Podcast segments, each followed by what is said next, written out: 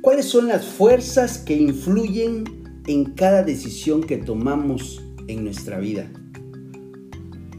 Ese es el tema de hoy. Comenzamos.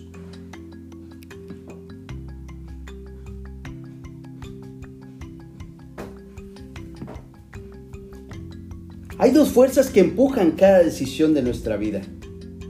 El estado emocional es una, cómo nos sentimos en determinado momento, y el mapa de la realidad, nuestra estructura de creencias y valores.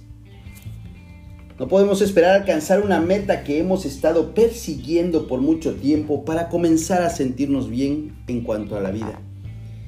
Sentirnos agradecidos por lo que somos y hemos logrado hasta el día de hoy es un buen camino, es un buen inicio. La realización no es un estado automático del éxito. La realización es una emoción que debemos alimentar para aumentar nuestra calidad de vida. Hoy iniciamos la semana con un nuevo ejercicio. Los invito a tomar lápiz y papel y escribir lo siguiente. ¿Qué emociones sentimos a diario? Hagamos una lista de todas las emociones que experimentamos de manera regular en una semana promedio. De un lado escribimos las sensaciones o sentimientos positivos, fortalecedores, y por el otro lado, las emociones dolorosas, las sensaciones negativas. Muchas veces lo que sentimos de manera inconsciente nos dirige.